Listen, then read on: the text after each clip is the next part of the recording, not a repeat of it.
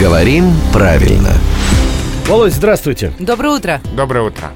Вы, когда перед кем-то провинились, вы обычно что делаете? Прошу прощения.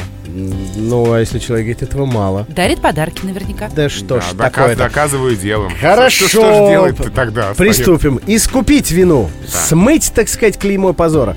Да. Вот когда Владимир Пахомов искупит свою вину, а может искупит, тогда станет понятно. Вот человек реально осознал ошибку, да, и это показал, значит, э, на конкретном примере. Искупит или искупит? Где ставить ударение? Вот они, наши знаменитые глаголы «наить», о которых мы часто-часто говорим. Учить сверлит, з- звонит, скрипит и так далее.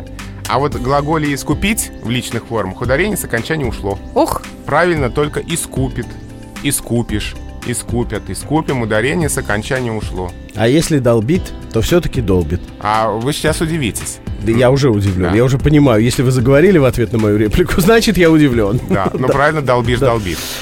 Великий и могучий русскому языка. Но как все равно говорят нет, фи- нет- филологи. нет такого правила, что у всех глаголов наить ударение на окончании в, в личных формах. Сейчас мы всех напугаем, все будут говорить э, неправильно Да. многие глаголы.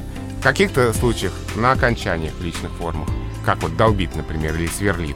В каких-то случаях не на окончании, как, например, искупит. Поэтому лучше каждый раз слова смотреть. Ну или на грамоту.ру просто захаживать. да. Благо, есть такая возможность. э, Смартфоны, планшеты, компьютеры и так далее. Кстати, главный редактор э, грамот.ру Владимир Пахомов, друзья мои, а, и отвечал на наши с Евой вопросы. Володь, спасибо.